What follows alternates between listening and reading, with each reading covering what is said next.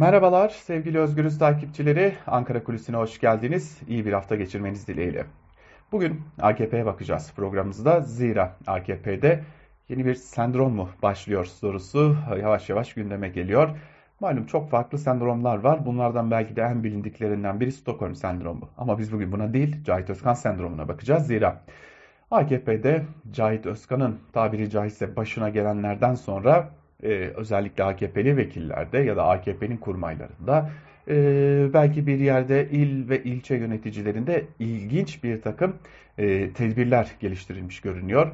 Malum Cahit Özkan bir e, YouTube programına katılmıştı ve orada Birleşik Arap Emirlikleri'ne ilişkin bize teslim olduğu minvalinde bir değerlendirmede bulunmuştu.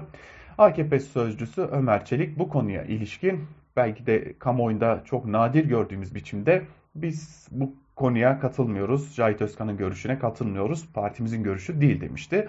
E, malum Ömer Çelik de e, parti sözcüsü olarak en yetkili isimlerden biri ya da ağızlardan biriydi. Hal böyle olunca da tabii tartışmalar başlamış. En nihayetinde de Cahit Özkan görevden alınmıştı ya da kendisinin tabiriyle görevden affını istiham etmişti. Peki bu durum AKP'liler üzerinde ne gibi bir etki yarattı? Bugün buna bakacağız. Şimdi malum AKP'liler, AKP'li siyasetçiler kendi politikaları gereği yaptıkları tırnak içerisinde icraatleri anlatmayı pek bir severler. Bu konuya ilişkinde televizyon programlarına katılmayı, yayınlara katılmayı, gazetelere açıklamalarda bulunmayı, özellikle kendilerine yakın olan gazetelere açıklamalarda bulunmayı, partilerinin ya da Cumhurbaşkanı Erdoğan'ın aynı zamanda partinin genel başkanı bu politikaları anlatmayı belki de yine tabiri caizse diyeceğiz süsleyip parlatmayı çok severler. Lakin Cahit Özkan'ın başına gelenlerin ardından AKP'deki birçok isim bu konuda fazlasıyla tedbirli davranmaya başlamış durumda.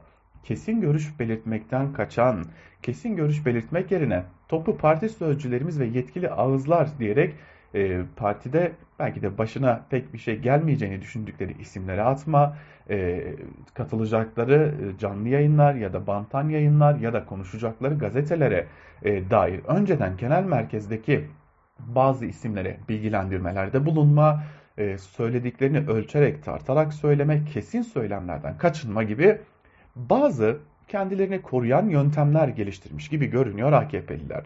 E, şimdi AKP'lilerde bir moda daha var. Malum Türkiye'de siyaset o kadar kolay harcanabilir siyasetçiler üretti ki hal böyle olunca da Türkiye'deki siyasetçiler bu belki de parti ayrımı yapmaksızın söylemek lazım.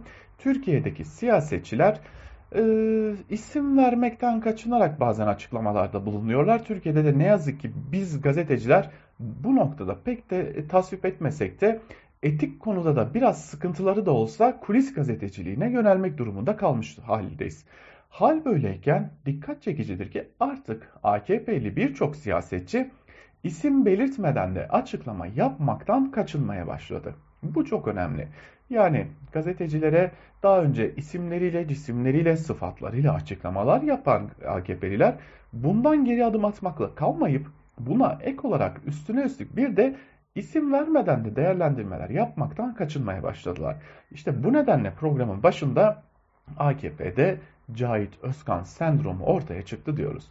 Görüştüğümüz birkaç AKP'li isimden edindiğimiz izlenim şu. E malum artık Türkiye seçim satımı haline girmiş. Zamanında ya da erken hiç fark etmez yaklaşık bir yıllık bir süreç kaldı.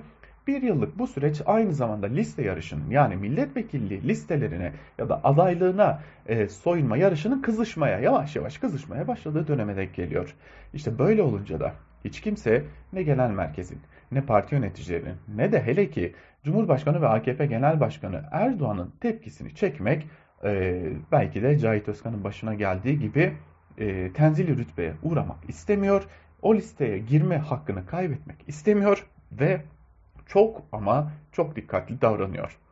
Evet, siyaset bazen e, doğru bir adım attığını düşünürken çok ciddi domino etkisi yaratan farklı etkileri ortaya çıkarabiliyor. İşte bizim de yepyeni bir sendromumuz var. Adı Cahit Özkan sendromu.